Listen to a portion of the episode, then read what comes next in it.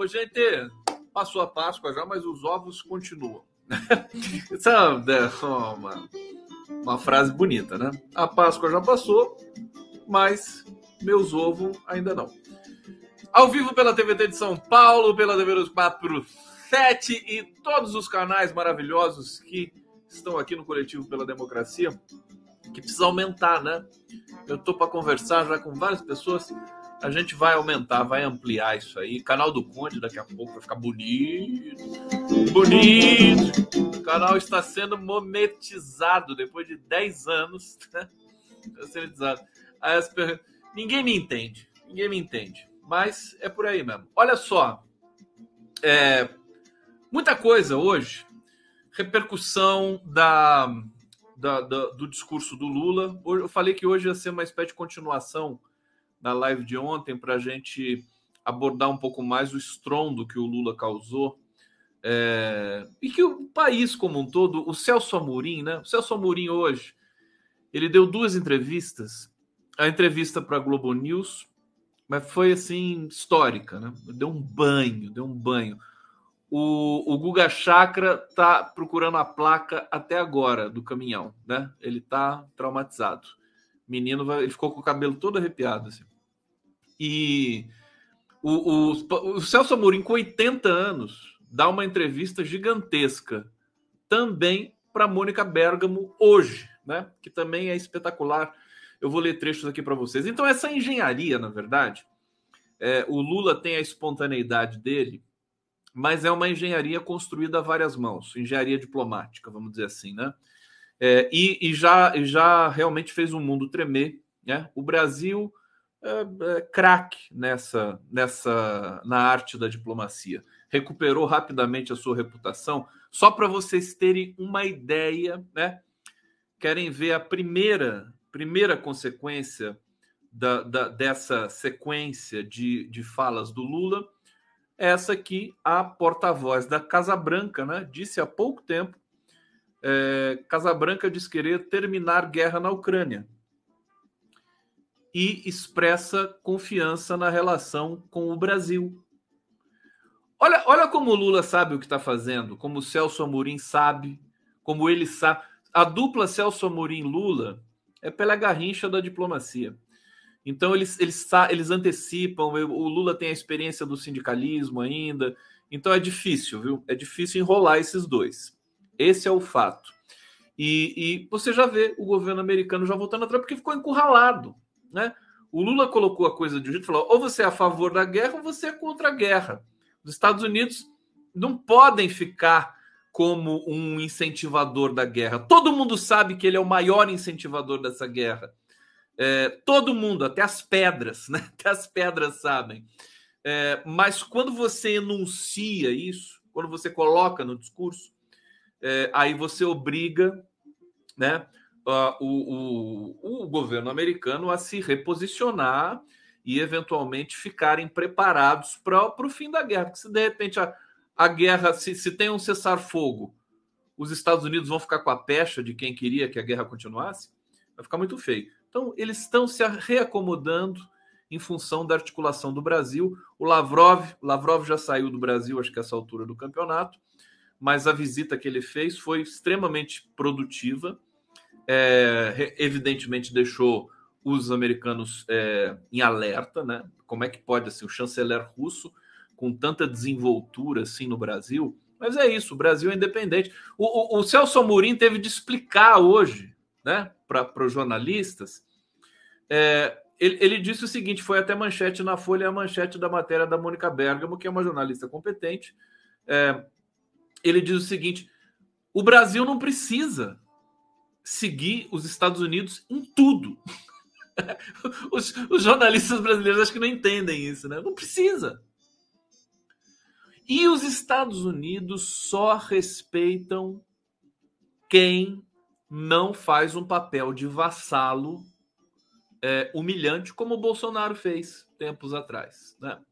O Bolsonaro fazia papel de vassalo para os Estados Unidos, covarde, né? submisso, sem personalidade, sem soberania. Os Estados Unidos mandavam aviões e aviões com deportados brasileiros para o Brasil. O Bolsonaro nem falava nada, o Itamaraty nem, nem, nem, nem assoviava. Tá certo? Olha, deixa eu é, saudar vocês aqui no bate-papo, porque tem muita coisa. Tem, tem o Carluxo, né? O Carluxo, enfim, vou dar um destaque para ele, porque as coisas, o arcabouço fiscal está encaminhado, vou falar disso, né? Previsão é de aprovação relativamente, né? é, simples, né? É, é uma matéria complexa, mas relativamente simples. Hoje eu vi ali a coletiva do Haddad, junto com o, o Arthur Lira e tudo mais.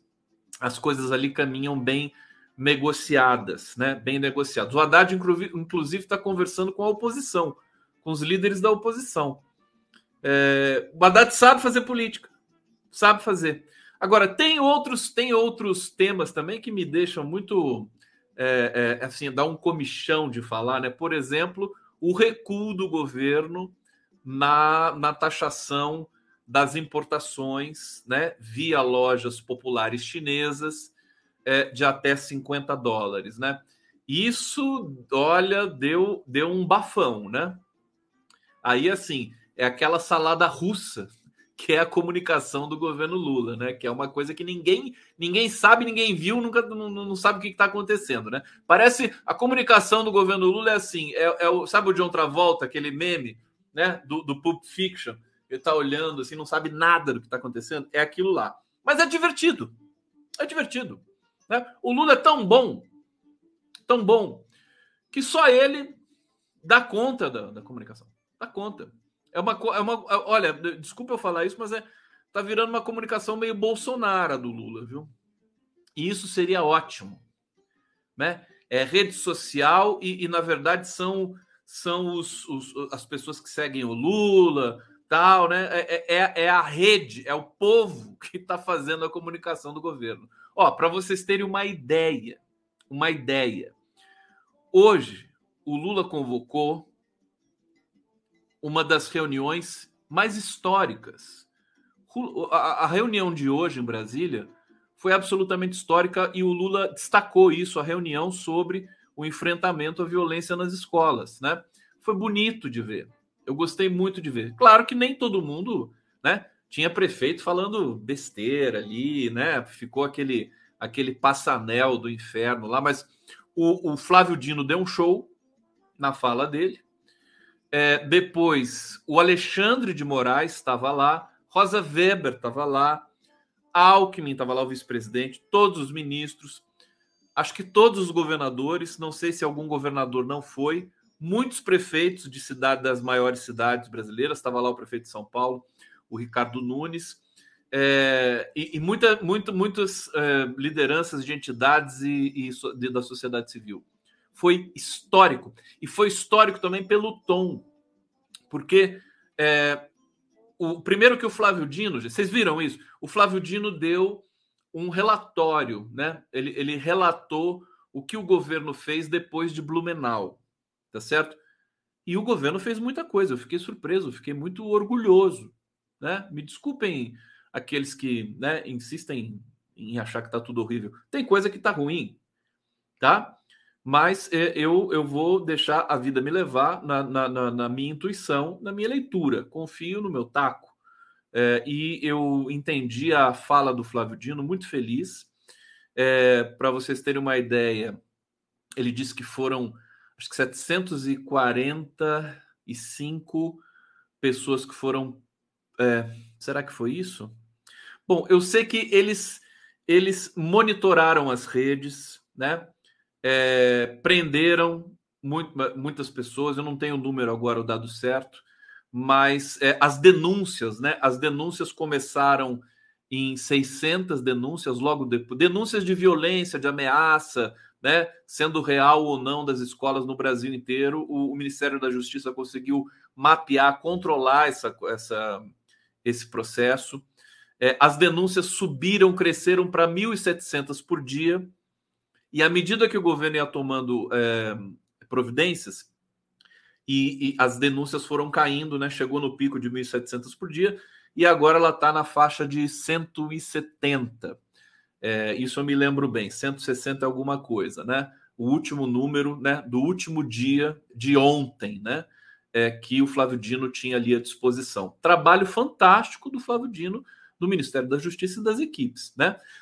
Certamente o Brasil frustrou, frustrou é, alguns ataques que poderiam ter acontecido de Blumenau para cá, nas escolas brasileiras. Né?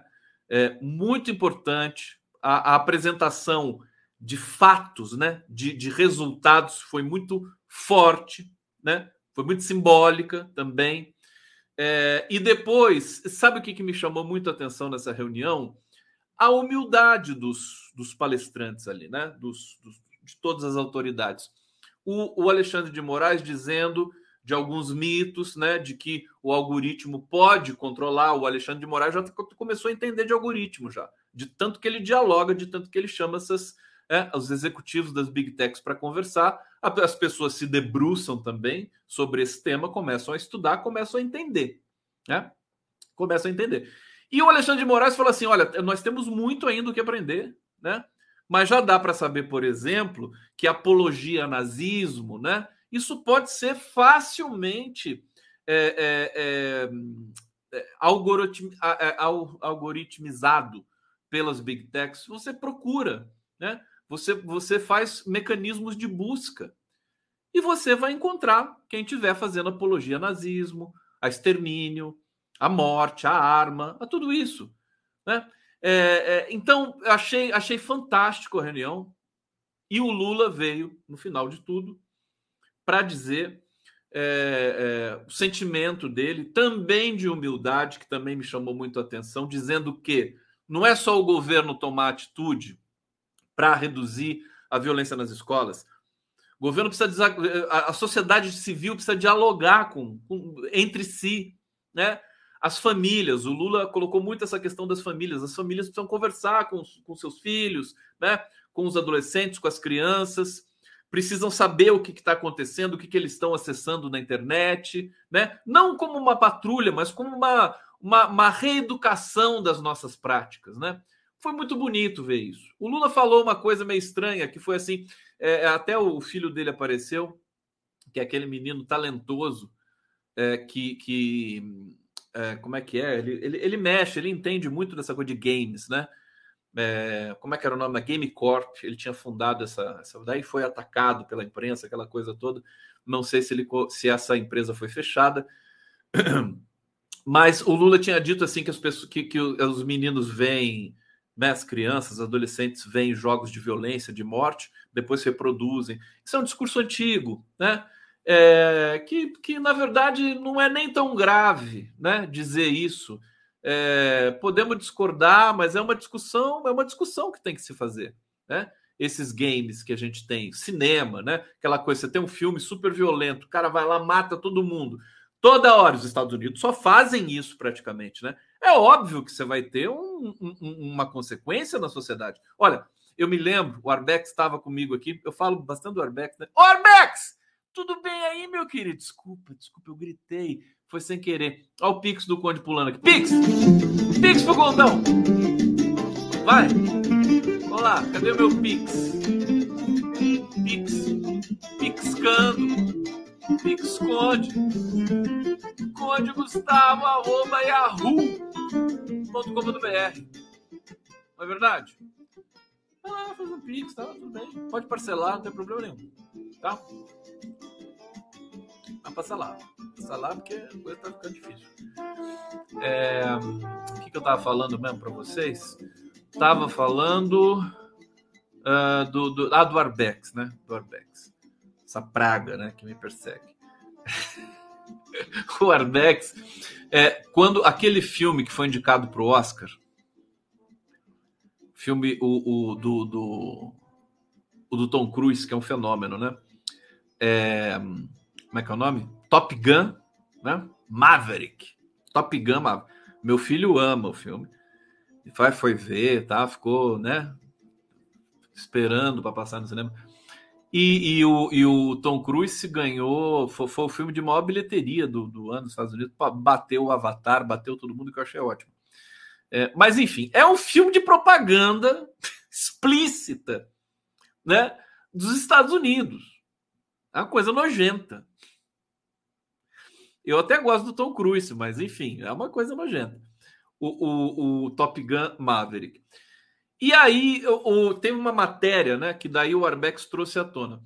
Depois desse sucesso estrondoso, as pessoas iam assistir o Top Gun Maverick nos Estados Unidos, lotavam cinemas, e na frente do cinema é, tinha uma, uma, uma barraca, sem, tinham nos, dos principais cinemas, barracas do, do exército estadunidense, das Forças Armadas, para fazer inscrição é, do, dos é, de novos né, possíveis soldados. Os soldados, as pessoas saíam do filme do, do, do, Tom Cruise e queriam se alistar no exército americano. Né? Eles saíam inspirados, né? Ai, que lindo, quero ser herói também. E, e aí ele, o, as Forças Armadas fizeram vigília na frente dos cinemas. Isso é terrível, isso aí está documentado. É uma matéria que acho que foi do The New York Times. Por que, que eu estou dizendo isso? Porque é óbvio que tem consequência. É óbvio. Nós estamos vendo agora. Né? O Lula é assim. É, é, é, é, o Lula é tão, é tão marrento, né? Que quando se ele falar uma coisa que, que sempre foi uma besteira, né? De repente ele fala isso, assim como dizer que a violência vem dos games. Ele não falou isso, mas muita gente achou que era só isso, né? é, é, ele é tão marrento que aquilo acaba virando uma coisa real que precisa ser discutida mais a sério, né? Não só um mito besta que tem por aí. Enfim, o Felipe Neto apareceu, reclamou, né? Defendeu os games, tudo mais. É, tudo bem, o Brasil produz, inclusive, muitos games. O Brasil tem grandes programadores nessa, nessa área, que é uma área que dá muitas divisas também. É, muitas divisas. Então, eu, eu, o que eu quero dizer é o seguinte: o, o mundo está em ebulição, o que é ótimo para todos nós. Vamos testemunhar esse momento, vamos viver, vamos experimentar, vamos vivenciar erros, acertos, né? É, coisas terríveis. O, o, o Celso Amorim deu hoje uma aula, uma aula de diplomacia e de história. Ele disse uma coisa é que aqueles jornalistas da Globo News, acho que nem ninguém entendeu, mas o telespectador ali é, minimamente interessado pode ter tirado um belo proveito.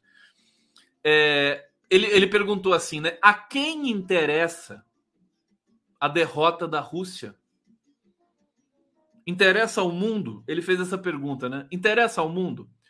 Você tem a Rússia, e, e, e, e o Celso Amorim dizia, é o maior país em extensão do mundo, tem 11 fuso horários. É um país gigantesco. 22 milho, é, milhões de quilômetros quadrados. Né? É, é, mais do que o dobro da China, que é a segunda país, quase o, o triplo da China. É uma coisa estrondosa a extensão territorial da Rússia.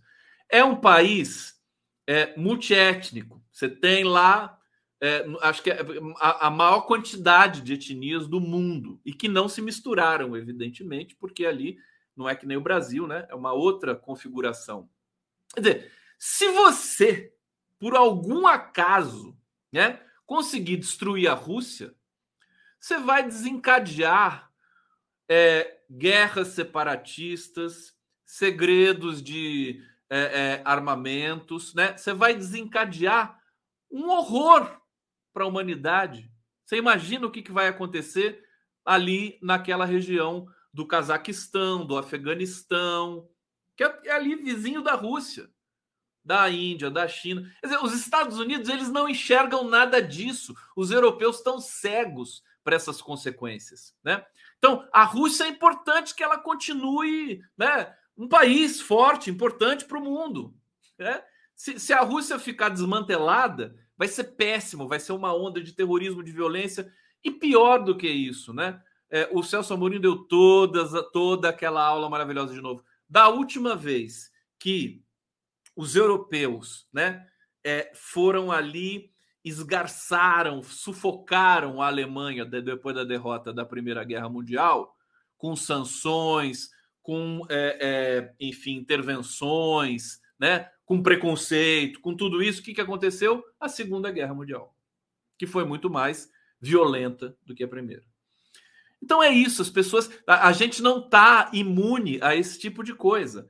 Então, é sério pensar na, na, na, num cessar-fogo na Ucrânia. É uma coisa que interessa ao mundo. É isso que o Brasil está trazendo essa discussão. Não é uma coisa só de derrotar a Rússia. E a ficha, me parece, que começou a cair nos Estados Unidos, que eles não são bobos nem nada. Vamos aguardar. A imprensa brasileira vai ficar com cara de bunda, né? Porque ela criticou o Lula ontem o dia inteiro. Inteiro. É, e, e, hoje, o que, que o Lula fez hoje? O Lula é até sádico, né? Ele foi lá, falou assim: não, é, é a Ucrânia foi invadida e nós criticamos essa invasão da Ucrânia. Pronto. Dizer, a imprensa brasileira é tão, tão nojentinha, tão limitada, que bastou o Lula falar isso para todo mundo ficar quieto hoje. É brincadeira? Não, não é. Sério. É Brasil. Brasil! Eita, nós. Deixa eu ver o que está acontecendo aqui no bate-papo. Humberto Lombardi aqui. Boa noite, saudações. A fala do Lula foi na jugular do fascismo. Achei. O Lula, o Lula tem essa, ele tem esse dom, né? Ele tem esse dom. Ele irrita mesmo. Ele irrita, né? O Steve Bannon mija nas calças de medo do Lula. Sabe que o Lula é o cara. É, eu já vou falar do Carluxo, mas deixa eu, deixa eu atualizar, já que eu comecei falando da guerra, é, dessas questões importantes aqui. É, daqui a pouco eu vou falar da comunicação do governo. Tá aqui o Carluxão, o Carluxinho. É, deixa eu ver para onde que eu vou. Olha aqui, ó. Manchete no Estadão, né? Lula muda o tom e condena a invasão da Ucrânia após cobranças dos Estados Unidos e da Europa. Quer dizer, na verdade, o Lula está no controle da situação, sabe, fácil. E aí o Estadão ingênuo vai lá e, e dá a entender que o Lula recuou por causa da, da pressão do Estado. Não, isso aí tá tudo, já está tudo escrito já, meu querido. É isso. Lula vai lá, Xuxa, provoca, muda, abala, e depois ele simplesmente diz, né? Assim, é, condenou a violação territorial da Ucrânia. Simples, simples. Acabou. É, ao mesmo tempo em que meu governo condena a violação da integridade territorial da Ucrânia, defendemos uma solução política negociada para o conflito. Quer dizer, ninguém está chamando atenção para o fato de a porta-voz da Casa Branca já ter é, é, manifestado uma posição inédita do governo estadunidense pela paz né? Então, o Lula é esse cara, é esse ninja, né? O Lula é ninja. Bom, é, vamos ver, é, deixa, deixa eu avançar um pouquinho. A declaração foi dada por Lula durante um almoço no Itamaraty, com o presidente da Romênia, né? Klaus Iohannis, país que é vizinho à Ucrânia. Outra coisa que a gente ficou sabendo hoje é que uh, o, o Brasil tinha convidado o chanceler ucraniano 15 dias antes de, de o Lavrov vir para o Brasil. A Ucrânia que não quis mandar o, o, o chanceler para o Brasil. Sabe? Então, assim, é, é, olha, o, o, nesse, nesse quesito da diplomacia, o governo está dando um show. Né? No quesito das escolas, também achei que hoje foi histórico, foi fantástico. É, em outros, nem tanto, né? Em, em outras áreas também, muitas críticas a se fazer, mas é isso, é a vida, né? Você não tem um governo que é 100% perfeito, ele vai ter problemas aqui. E aí a gente denuncia, a gente elogia quando é para elogiar e critica quando é para criticar. Eu acho que é isso que falta um pouco na nossa nessa concepção. Né? O Milor Fernandes, que é um cara que eu respeito e admiro, dizia assim: é, imprensa é oposição, o resto é secos e molhados. É uma frase bem conhecida do Milor Fernandes.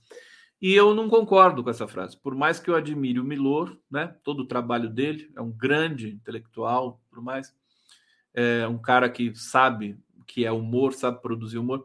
Mas é, não é imprensa, é oposição. Não é isso.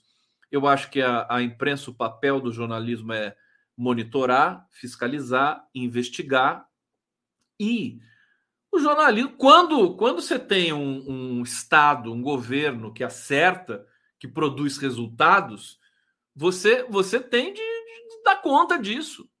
Você tem de dar conta.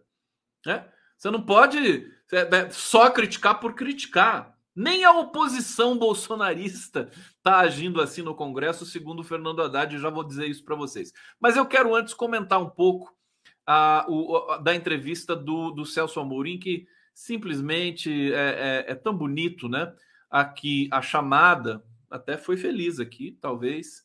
Não sei se foi a Mônica Bergamo que escolheu, mas o Celso Amorim diz o seguinte: não somos obrigados a seguir todas as opiniões dos Estados Unidos. Simples, sabe? Não precisa fazer ginástica cognitiva para processar esse tipo de coisa. E aí ele deu uma, uma entrevista muito, muito completa. Eu recomendo para todos vocês. É, eu vou, ver, vou, ler alguns trechos aqui e tudo mais. Olha só a pergunta da, da Mônica, né, para ele. Ela, ela pergunta o seguinte: né, o, o, coordenador de comunicação estratégica do Conselho de Segurança Nacional da Casa Branca, John Kirby, que é o Paulo Pimenta deles, né, afirmou que declara, as declarações do presidente brasileiro sobre a guerra da Ucrânia eram profundamente problemáticas e que ele está papagueando Olha que bonitinho, papagueando as propagandas da China e da Rússia sobre o conflito. Lula está falando verdades inconvenientes ou está repetindo o que interessa a esses dois países? Essa é a pergunta. Tudo bem? Pegaram? Olha, primeira frase do Celso Amorim. Olha só, sintam, né? Eu não vou entrar em polêmica com o assessor de imprensa lá da Casa Branca. Deixa ele pensar o que ele quiser. Você vê, olha a diferença, né? olha a estatura do Celso Amorim. Né? Ele pode pensar o que ele quiser. Eu não vou me rebaixar a comentar né, essa histeria dele. Basicamente, parafraseando, é isso. Né? E aí ele, ele, ele segue. Né? Na realidade, a posição do, do presidente Lula é muito clara. É uma defesa dos interesses brasileiros e da percepção brasileira em relação ao mundo. É a defesa de um mundo multipolar, que tem a ver, inclusive, com a questão da dolarização e, desdo, e da desdolarização de parte das relações econômicas e tem a ver com a busca de um equilíbrio no mundo né, para contribuir que ele seja mais equilibrado. É uma resposta assim de, tanta classe, né? Ah, foi, é divertido ler essa entrevista porque a, a Mônica Bergamo continua lá encarnando aquele papel de advogado do diabo, né? Mais, mais e se, mais e se, mas o Lula falou e não sei o quê. E o Celso Amorim, pávido, né? Desfilava dentre as perguntas, né? Ali ela pergunta: o Lula repetiu críticas ao chanceler russo Sergei Lavrov, com quem esteve na segunda. Aí o Celso Amorim diz o seguinte: é, o chanceler russo não veio ao Brasil como um emissário. O anfitrião dele é o Mauro Vieira. É, depois eles se encontraram no Palácio da Alvorada e sobre essa reunião eu não vou falar. É, ela pergunta por que uma percepção de que os Estados Unidos e a União Europeia não buscam a paz? E aí o Celso Amorim desenha, né? Há declarações específicas do tipo: temos que derrotar a Rússia, que eu estava falando para vocês, temos que debilitar a Rússia. Isso tem variado. Agora, dentro dessa concepção de que a Rússia errou, a nossa posição é de fazer com que os países conversem a guerra não é uma solução nem para a Rússia nem para a Ucrânia. Essa é uma questão do Brasil. É, ao apenas trabalhar para fortalecer militarmente um lado, o que tem sido feito pelos Estados Unidos e por países europeus, né? Eles ficam lá chuchando a Ucrânia com, com é, armamentos e tudo mais, e quem está morrendo são os ucranianos, né? Só isso. Ou para, digamos, impor sanções ao outro, não contribui para a paz. Se não, não se contribui para a conversa, não se cria um clima favorável à busca de negociações. Olha, o Lula é tão fora de série, e eu tenho de dizer, o Celso Amorim também, né? O Celso Amorim é um gênio da diplomacia. O Celso Amorim, ele pega o telefone, ele, ele liga para Hillary Clinton, para quem ele quiser, para todos os chefes de Estado, né? Ele é respeitadíssimo, né, no mundo inteiro e é o, talvez seja o, o chanceler que não está mais na função oficial de chanceler, mas ele é assessor é, de um dos presidentes mais importantes do mundo, que é o Lula. Tá certo? Então, ele tem uma visão realmente que é, é demolidora nesse sentido. É, é, mais uma aqui para a gente encerrar esse, esse ambiente, né? Parte, deixa eu pegar no final, porque no final ele arremata de uma maneira assim tão bonita. Entrevista fantástica da Mônica Bergman, né? É, deixa eu ver aqui.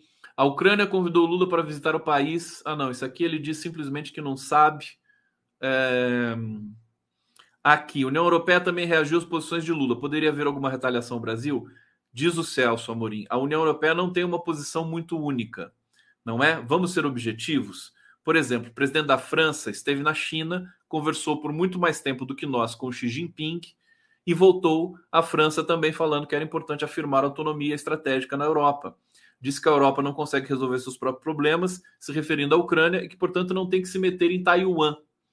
É, eu imagino que em Washington houve pessoas que não gostaram, mas isso é normal, não é hostilidade é uma busca da defesa do interesse de, do país. Né? Então é isso. O Brasil mudou o xadrez, abalou as estruturas e as primeiras consequências já estão acontecendo. Não se surpreendam se nós tivermos um, tivermos um cessar-fogo em breve na Ucrânia. Né? O Lula e o Celso Amorim são é, brilhantes o, o, o, o suficiente para produzirem esse feito, né? Todo mundo batendo cabeça o tempo todo. Chega Lula, Celso Amorim, botam a bola no chão, né? E começam a conversar com os países. E eles, que é mais interessante, eles nem querem é, serem ser reconhecidos como os grandes articuladores. Eles sabem que isso é perigoso, né? Eles são tão hábeis. O que, que eles estão fazendo? Grupo de países amigos. Então, assim, quem que vai, quem que vai, digamos, é, é, receber os parabéns pelo fim da guerra? Não vai ser o Brasil, não vai ser o Lula, não vai ser o Celso Amorim, não vai ser o Xi Jinping, não vai ser ninguém desses caras. vai ser o grupo de países. Vai aproveitar para empoderar é, Arábia Saudita, Argentina, Colômbia, Peru, México, sabe? Vai, vai, vai fazer um estrago na diplomacia internacional. É isso que está acontecendo. Já faz uma limonada também o senhor Lula. Boa live do. Quer, vocês querem vinheta? Querem vinheta? Ó, tô dançando. Eu tô, tô, tô tão. Tô meio duro, sabe? Duro, assim. Eu quero dançar, não consigo. Né? Coisa. Ah, pessoal elogiando a Janja aqui. Nossa, deixa eu ver aqui, deixa eu ver, porque a Janja, a Janja causou, né? Luiz Cavalheiro, a Janja merece mesa de um milhão de reais, porque não, não havia imóveis, não havia móveis lá. E depois de quatro meses vem a Micheque e diz que está no depósito. Uma vez canalha, sempre canalha. Ô Luiz Cavalheiro, eu pensei que estava falando da outra coisa da Janja, porque a Janja agora ganhou as manchetes. É, tá todo mundo dizendo que ela que convenceu o Lula a é, recuar nos impostos às lojas chinesas na internet, né? O imposto ali é, acima, é, abaixo de 50 dólares, né? Que é livre de imposto. Parece que foi ela que convenceu o Lula. A Janja é um perigo, né? Se deixar, ela vai é, tomar conta, de repente ser candidata a presidenta em 2026, né? Imagina, né? Imagina. E ela, ela gosta do negócio, né? Ela gosta. É, 2026, pode, a Haddad pode esquecendo já que a Janja, a Janja chegou chegando, né? Enfim, é uma constatação. Não estou aqui nem celebrando, nem descelebrando. Onde que eu ia aqui para? Ah, eu ia na vinheta, que vocês querem ver a vinheta. Estão com saudade do feijão puro? É isso? Gente, deixa eu falar para vocês. Eu, eu, eu Ontem e hoje, né? Troquei algumas mensagens com o Zé Dirceu. O Zé Dirceu gravou uma. Ele está se recuperando, né? Está proibido de dar entrevista pelos médicos.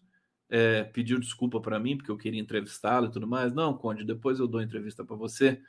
É, deixa eu me recuperar um pouco mais, porque ele passou por cirurgias e tal, vocês sabem disso, né? O Zé, ele é, ele é doce, né? Ele é uma delicadeza. Ele é um cara que conhece cultura, literatura, ele é altamente, não, pode não parecer, mas ele é um intelectual também muito refinado e um sujeito muito afetuoso, o Zé Dirceu. E eu fiquei sabendo ontem, né, que ele foi muito amigo do Lauri. O Lauri foi um estudante de São Carlos, da, da USP também, né? Foi para São Paulo fazer a USP em 1966 é, e foi um do, desses heróis né, da ditadura que, é, que resistiram, que lutaram pela democracia, que foi, foi para Cuba. Ele foi para Cuba treinar com o Zé Dirceu lá, fazer treinamento de guerrilha voltou para o Brasil, mas ele foi. O Zé, o Zé conseguiu é, viver no Brasil é, incógnito, né? E o Lauri não teve a mesma sorte, foi metralhado, né? Pelo, pela, pela polícia da ditadura militar. Bom, eu estou dizendo isso porque ele gravou, eu estou vendo aqui no meu circuito de vídeo, né? Gravou um depoimento lindo para o Lauri, sabe? O Lauri era um cara assim ele era, é, enfim, teve junto do Marighella, sequestrou um avião da Varig para ir para Cuba em 1969, tudo mais. A história é fantástica. Tem um documentário do Lauri que vai passar na TVT nesse inédito, né? Inédito, acabou de sair do forno. E eu só queria registrar isso aqui. Eu estou vendo a carinha do Zé Dirceu aqui, muito, e ele falou assim o que declaração de amor para o Lauri, né? Com saudade e, e muito respeito ao que o Lauri representou para a, a luta pela democracia no Brasil. É, depois, eu, depois eu vou publicar esse vídeo para vocês terem acesso. Tá? tá na entrevista que eu fiz com o Beto Novaes, que é o diretor desse filme é, que se chama Lauri. Aliás, eu posso até colocar na tela é, o filme para vocês quando vai passar. Tá aqui, ó. Desculpa. Aqui. Tá aqui. Ditadura Nunca Mais, Lauri. Cine TVT, sábado, às 21h30. Também vai para o YouTube, tá bom, gente? É, vamos lá, então, na vinheta do Condinho. do Condinho.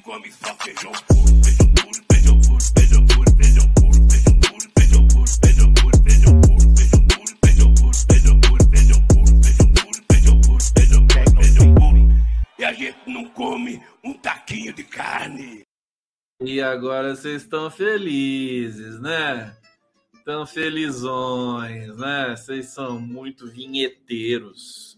É isso que vocês são. Seus vinheteiros, vinheteiros. Olha só, vamos falar do recuo da medida? Recuo da medida, né? Que afeta compras internacionais, teve pressão de Janja e veto de Lula. Olha só que ah, emocionante, né? Decisão do presidente Lula de retomar a isenção das remessas internacionais de até 50 dólares teve como pano de fundo a recusa do mandatário de penalizar a camada mais pobre, além de uma dose de pressão da primeira-dama, a Janja.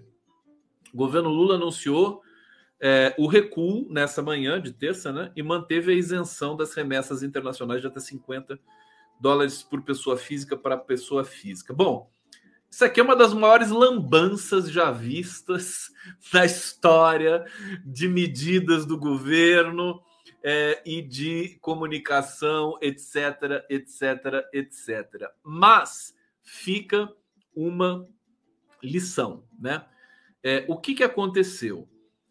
É, o, o Haddad tinha anunciado que iria é, taxar é, com o argumento de que essas empresas estariam fraudando, estariam sonegando, estaria uma competição é, é, desigual com as empresas brasileiras no ramo do varejo digital. Né? Aí o que, que aconteceu? Os comunicadores, né, tipo Felipe Neto, saíram em defesa do governo, dizendo que é, é uma taxação que não, não iria incidir no consumidor, mas sim no uh, empresário, né? Empresário, ele que ia ter que começar a pagar imposto porque não está pagando. É, o que que acontece? Isso eu me lembro que conversando com o Nassif aqui, o Nassif falou: é, não é bem assim, né? não é bem assim, e realmente não era assim. O que, que aconteceu? Agora o governo recuou e eu tinha avisado, eu já estou há dois dias avisando vocês, né? O governo vai recuar. Você vê que o condão está ali conectado, né? O governo vai recuar, vai recuar. Não, não é nem metodologia minha, é, é aquela coisa, você sente. Você sente que o clima não ficou bom para aquele processo, né? E aí recuou. Ótimo. Vírgula, né? Vírgula por quê? E a cara de taxa do Felipe Neto? Né? Felipe Neto começou a ser cobrado pelo, pelos seus seguidores, pelos seus 50 milhões de seguidores, né? É, é, falando assim, ué, você não apoiou o governo, não falou que ia ser é, é que, que era importante derrubar essa isenção, taxar a empresa e não sei o quê. E agora? Aí o Felipe Neto ficou com cara de tacho. Isso desgasta, né? Essa, essa, esse, esse, essa dimensão amadora do governo Lula que de fato, vamos, vamos fazer, vamos falar que nem o Celso Amorim, né? Vamos encarar a realidade, né? A comunicação do governo Lula é amadora, né? Então, essa dimensão amadora do governo Lula, é, ela pode provocar né, esse tipo de problema. Por exemplo, com os comunicadores. Você não tem articulação. Você vê que coisa incrível. E eu ainda nem falei do Carluxo, né? Vou começar a falar do Carluxo não vou esquecer de falar do Carluxo. Agora, o Carluxo, ele comandava todas as redes sociais do Bolsonaro, do bolsonarismo. Um cara só, evidente, ele tinha uma equipe, mas o, o, dado é assim: o Carluxo sabia coordenar, o Carluxo correu o Brasil, né? É, antes de 2000, em 2015, 2016, 2017, o Carluxo correu o Brasil, viajou, né? Vereador do Rio de Janeiro, viajando o Brasil, é, é, juntando pessoas para fazer é, é, centros de controle digitais, nasce lá em Quixeramobim, lá em, em, Piracema do Norte, sabe? Lá não sei aonde. Ele, ele fez isso, não no Nordeste nem tanto, mas ali no, no agronegócio, naquela região. Ele, ele bateu perna, ele fez isso e depois ele comandou a campanha do pai, né?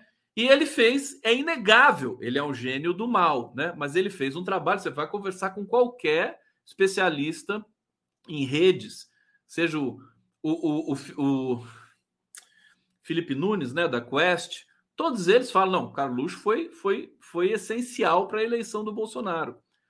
Né? O Carluxo tinha um gabinete dentro do, do Palácio do Planalto, só para ele. Aliás, tem coisa que a gente nem sabe ainda, deve saber em breve, né? Parece que o subsolo ali do, do Planalto abrigava lá um, um QG do, do Carluxo do gabinete do ódio. Mas a gente não sabe ainda disso, está demorando para alguém vir dizer, porque eles já, já entraram, já abriram as portas que estavam todas trancadas. Né? Mas eu quero destacar o seguinte, e isso é uma boa notícia.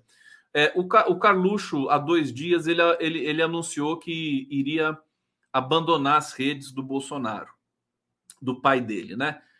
Porque o Carluxo que domina, ele que tem todas as senhas do pai, né? Do Twitter, do YouTube, do Facebook, é ele que comanda. O Bolsonaro não sabe mexer. Quem mexe é o Carluxo. E ele, se, ele disse que se sentiu abandonado, falou que estava sendo tratado como um rato. Não sei se vocês viram essas repercussões aí. É, e, e, e, abandonou. Há quem diga que não foi por isso que ele abandonou. Né? Por que estão dizendo que o Carluxo abandonou? Por quê? Pelo medo da prisão, isso também é um argumento, mas tem uma outra razão, porque as redes do Bolsonaro elas é, desmoronaram depois da derrota, né? Elas começaram, elas perderam, perderam engajamento, perderam profundidade, perderam interesse. Olha, até nós do campo progressista, eu que trabalho aqui no YouTube há tanto tempo, praticamente moro no YouTube, depois da eleição do Lula, depois da vitória e depois da posse, é, o interesse da, do, do, do, segmento progressista nas lives, no debate, tudo mais, ele despencou, né? As minhas lives davam 100, 200 mil visualizações e agora ela tá ali 20 mil, tal, né? Se somar tudo dá até mais. É porque eu vou para vários canais, mas, mas caiu bastante. Normal, é sazonal isso aí, né? Comportamental. Tudo bem, caiu. Agora, imagine, se a esquerda caiu, imagine a direita, que perdeu as eleições. Né? É, eles fica, você fica desmotivado, fica totalmente desmotivado. Então, o, o baque deve ter sido muito grande. Bom, o que o, que, que o Carluxo esperava?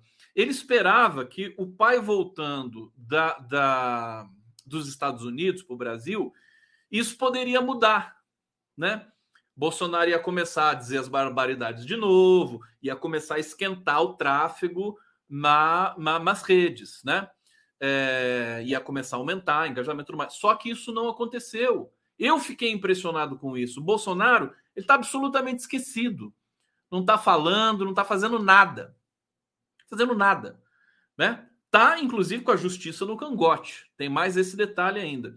Então, o, o Carluxo, percebendo que, que ia ser um desastre, né? As redes ali do Bolsonaro, ele falou: vou embora daqui, né? É, não vou me meter, senão eu vou acabar sendo responsabilizado por esse fiasco, né? Da, do engajamento das redes de extrema direita no Brasil, que também são um outro fenômeno, né? Sabe-se lá para onde o Carluxo vai. Mas, enfim, uma outra é, questão é que o Carluxo está com muito medo realmente de ser preso. Ele pode ser o primeiro Bolsonaro na cadeia, né?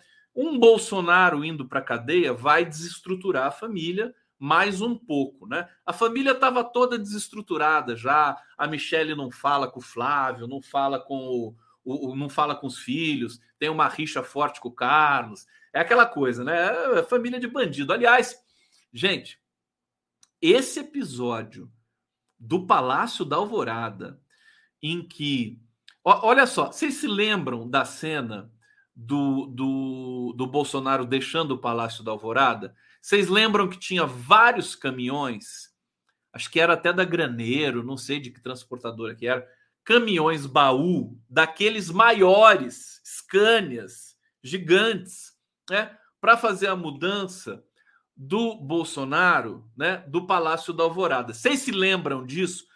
Falem para mim que por favor, vocês podem me dizer se lembram ou não lembram? Por favor, senão eu não vou continuar a live. Cadê minha música?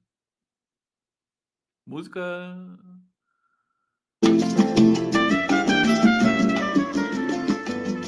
Podem me dizer, por favor, se vocês lembram? Ah, bom, o Henry Bloom está dizendo que nós lembramos. Transporte Brasília o Rafael já matou a charada. Roubaram os móveis do, do Planalto. Então, que, que, eles eram inquilinos ali, né? Presidente e a primeira dama. Moravam só os dois ali, acho que a menina também, né? A filha lá deles. É, todos os móveis eram do, do, do Alvorada. Que, que, que, aqueles caminhões levaram, meu Deus do céu? Dá para investigar esse negócio. O que, que aqueles caminhões aquela quantidade de caminhão levou ali. Então, quando você vê que não tem nenhum móvel, que sumiram, tem mais de 80 móveis que sumiram do, do Alvorada, você começa a ver. E você vê que gente baixa, né? Essa gente que rouba móvel. Pelo amor de Deus, mas que bandidagem mais pé de chinelo. Que coisa. Olha, te contar, viu? É mole, não. Coisa que putz, né? Não tem nenhuma classe, pelo amor de Deus. O, o, o, Fernando Henrique, pelo menos, tinha classe, né? Desviava dinheiro e tal, mas era uma coisa assim, bonita tal, né? Mas, pô, que que é isso, gente? Mais respeito com a minha beleza. Aliás, o Lula falando, né? Do, do Brad Pitt, né? O que ele falou? Ah, não, não, ele falou tava só o pó da rabiola. Não, ele falou, ele, isso foi antes, né? Falou, tô só o pó da rabiola. Então hoje não vou dar entrevista para vocês, porque senão porque eu não estou conseguindo, eu não estou conectado com a minha beleza. Ele falou, o Lula tá insuportável. Você vê que ele tá bem, né? E, e, no Brad Pitt lá já saiu um meme agora do Lula Brad Pitt que eu ia preparar para vocês hoje, mas não deu tempo. Bom, é, deixa eu ver aqui para onde que a gente. Então, Carluxo é isso. Só para deixar esse é, é, é, esse alerta aqui para vocês as primeiras horas das redes de Jair Bolsonaro sem Carlos, né? Vamos ver como é que foi, né? As redes de Bolsonaro passaram pela primeira vez em quase dois meses um dia inteiro sem nenhuma postagem, né? Não teve postagem nenhuma. A última mensagem que havia sido registrada até as 8 horas da manhã dessa terça-feira, com críticas à viagem do presidente Lula à China, foi publicada na véspera. Mesmo dia em que o Carlos Bolsonaro anunciou a intenção de deixar de administrar os perfis do papaizinho dele. É, até então, as contas do, do ex-chefe do executivo somavam no mínimo um post diário desde 28 de fevereiro. Quer dizer, o pessoal ficou desanimado. Eles não queriam mais postar nada. Dá trabalho postar, né? Aquela coisa. Até fazer fake news dá trabalho. Por isso que fake news é remunerada, é uma indústria, né? É, aí ele, ao anunciar que deixará de administrar as redes do papaizinho, o, vereador carioca não informou quando isso irá ocorrer, mas alegou que a decisão foi tomada pensando numa nova fase da vida. É... Agora, o Carlos Bolsonaro também é um fenômeno. Vocês já viram as postagens desse moleque? Ele, ele tem uma língua própria, né? Ele, ele, ele, o português dele é só dele, só dele, mais ninguém. ninguém.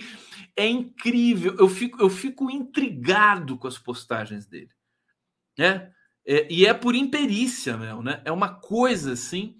Ele diz, né? Difícil ficar sozinho anos e ser tratado de modo que nem um rato mereceria. Anos de muita satisfação pessoal e tenho certeza de que muita, de muita, que de muita valia para pessoas boas e também as mais ingratas e sonsas.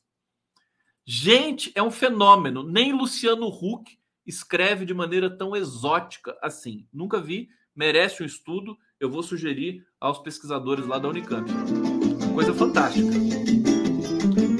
Fantástica. É, é, vocês sabem disso, né? Fala, fala, que sabem. Falem que sabem, por favor, senão eu não vou aguentar. É, aqui, em crise existencial, Carluxo avisa que vai mudar de vida. Né? Aqui tem vários trechos, né? Vai mudar de vida. Né? Pessoas ruins se dizem as tais e ganham muito com o suor dos outros que trabalham de verdade, e isso não é exceção aqui. Olha só, aqui não acredito mais no que me trouxe até aqui, mas torço para que tudo dê certo para todos. Mais uma, não sairei sem avisar. É um poeta. É um poeta. Não sairei sem avisar até lá, tentarei me manter como sempre sozinho, mas com muita energia. Essa aqui deu para entender até, né? Vamos ver se tem mais aqui. É, Carlos nunca gostou de política. Olha só essa história do Carlos, que, é, que é, é, é, tão traumática, né? Tadinho do Carlos. Esse cara deve ser cheio de trauma, né? Cheio de. Foi forçado pelo Bolsonaro com 17 anos. O Bolsonaro forçou ele a se candidatar a vereador só para impedir a mãe de se eleger, de se reeleger, é mole. Gente, mas nem, mas nem Freud, nem Édipo, nem, nem, nem Shakespeare, né? Dá conta de uma loucura dessas, né? Obrigou o filho de 17 anos a se candidatar a vereador para impedir a mãe de se reeleger. Né? Pai e mãe haviam se separado. Carlos assumiu o mandato com 18 anos, ele chegou para tomar posse de mãos dadas com o pai. é, bom, aí depois a gente sabe o que aconteceu com ele. Ele se tornou um gênio do mal das redes digitais. É, aqui, deixa eu ver se tem mais uma frase dele aqui. Hum. Ah, 02 é investigado pelo Ministério Público Federal no caso das rachadinhas. O 02 não tem imunidade parlamentar, porque vereador não tem, né? E, e, ele pode ser preso. Ele é o elo mais fraco da família, né? E tá com muito medo disso. É, deixa eu ver onde é que diz essa, onde é que tem essa informação que ele tá com medo de ser preso. Era uma matéria, acho que da Veja, mas eu não teria. O terror para os Bolsonaro, né? Há um medo, há um medo generalizado na família Bolsonaro sobre, o, sobre os rumos das investigações do Ministério Público do Rio de Janeiro, que na semana passada concluiu um laudo sobre as movimentações financeiras suspeitas do gabinete de Carlos Bolsonaro na Câmara Municipal Carioca. Coisa tá feia. Deixa eu falar para vocês. O Sérgio Moro, ele está sendo. É, o, o Gilmar Mendes abriu uma representação, vocês sabem disso, e a Procuradoria-Geral da República, na pessoa de Lindora, né? É, como é que é o sobrenome dela? É a número 2 ali do, do, do Aras, né? Ela é, entrou com pedido de é, até de prisão para o Sérgio Moro por, por calúnia e injúria, né? É, daquela aquela besteira lá que o Moro falou numa festa junina, que o Gilmar Mendes vende habeas corpus, né? Vende a... Quanto que é o habeas corpus aí? Agora a festa junina no Brasil vai ter barraca de habeas corpus, né? né? Bonitinho, né? Barraca de habeas corpus. É, faz sentido, né? Porque na, na, festa junina você prende, né? Os, os, os cowboyzinhos ali, vai, vai para prisão, aí tem que pagar para sair da prisão. Lindor Araújo, obrigado. Não é? Festa junina? Não tem a cadeia? Não tem a cadeia lá que você bota lá o molequinho lá tal? Então, aí daí você tem, vende habeas corpus, vai passar lá o cara fantasiado de Gilmar Mendes. Olha o habeas corpus aí! Olha o habeas corpus aqui, 3 por 10, 3 por 10, 2 por 5. Quem que vai querer? Né? É, vai ser mó barato isso, né? Eu vou adorar fazer. Vou, tomara que eles façam a festa lá na Granja do Torto e eu vou fantasiado de Gilmar Mendes vendendo habeas corpus, né? Já, já tá que ninguém roube a minha fantasia, senão eu vou, vou xingar todo mundo. É, então, o que eu quero dizer é o seguinte: algumas especulações que Brasília é essa coisa né, misteriosa, né? O que, que acontece? O brasileiro, a prática política, institucional, não interessa se o cara é de esquerda ou de direita, o que interessa é o seguinte: se há governo, sou a favor, né? É o contrário do Che Guevara. É o, é o Che Guevara que dizia isso, não? Acho que é um político espanhol, né? Se há governo, sou a favor. Porque é, o Augusto Aras agora quer agradar o Lula. É o poder. O poder mudou de mãos. Então, assim, a vida do Moro e do Dallagnol, eu, eu gostaria que fosse diferente, né? É, mas a vida do Moro e do Dallagnol tá complicadíssima agora, porque todo mundo vai querer mandar uma mensagem para o Lula, né? Por exemplo, prendendo o Moro, né? Imagina o policial federal que prendeu o Moro, né? Vai cair nas graças do Lula. O Lula vai ficar todo feliz, ele vai, ele vai achar que o Lula vai ficar feliz, enfim. Tem essa coisa. Tem. No Brasil tem isso, né? As pessoas já se reposicionam imediatamente. A mesma coisa com a família Bolsonaro, né? Por isso que eles estão preocupados com isso. Eles não são mais os donos do poder agora. É? Agora o Ministério Público vai querer mostrar serviço para o novo governo. Porque você tem toda uma engenharia de nomeações, de apaniguados, que infelizmente a esquerda faz parte disso também, não tem como escapar. Né? Então, meus caras, o fato é que eles estão, mudou completamente. Agora não é mais os petistas que estão sendo perseguidos, né? Aliás, eu não vou dizer que os bolsonaristas estão sendo perseguidos. Eles estão tendo o que eles merecem, né? Mas fica aquele gosto, né? Agora, porque os procuradores, os juízes, né, vão ser implacáveis com eles, né? Não tão implacáveis quanto foram contra o PT. É que o PT tem casco duro. Vão ser razoavelmente implacáveis, né? Como reza a, a lenda. Renata, conte suas palavras me deixam tranquilo em relação a esses últimos acontecimentos, mas é preciso estar atento e forte e apoio popular se necessário. Não, sem dúvida nenhuma. Muito apoio popular. Eu vou terminando aqui, mas eu tô, eu tô super preocupado com o MST.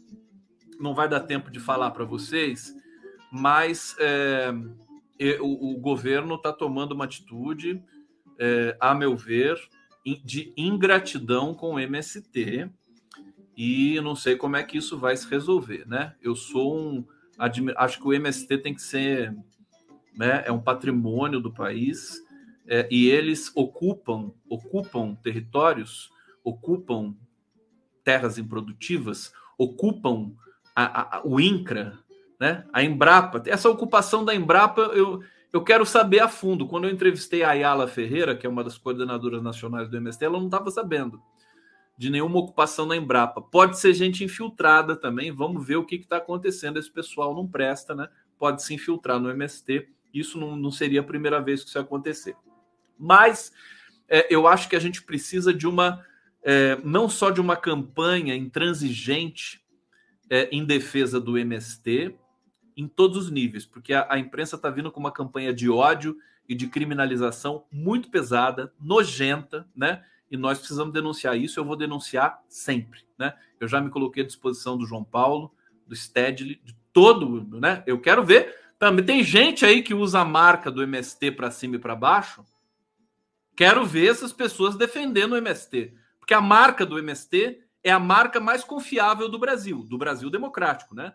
É, os, os assassinos, empresários, agroempresários não gostam, né? Os assassinos, conservadores, filhotes, ditadura não gostam do MST, têm medo do MST. Mas a população democrática desse país, que é majoritária, que ganhou as eleições, é apaixonada pelo MST. Então, é preciso que a gente faça valer essa paixão, esse respeito e esse patrimônio. Eu vou, eu vou conspirar. Eu estou conspirando agora um pouquinho mais, estou com um pouquinho mais de tempo, é, justamente para poder fazer essas articulações aqui também nos bastidores da, do nosso debate, da nossa, da nossa lida diária. Tá bom, gente? Tá bom, meus queridos. Aí, a música acabou justo agora, né? Que eu acabei também a minha live. Ela vai voltar? Será que ela vai voltar agora? Vai voltar a música? A música demora para voltar. Não sei o que acontece com ela tá fraquinha. O que, você tem, minha filha? Fala para mim. gente, tá bom? Então, mandem corações pro Conde. Ó, que eu mando beijo para vocês, brigadíssimo. Amanhã estamos juntos de novo para mais uma jornada, para mais um afeto, para mais uma interação gostosa, caliente aqui no nosso espaço. Esse espaço que é de vocês, não é meu nada, é tudo de vocês aqui. Beijo grande, até amanhã, durmam bem, juízo, hein?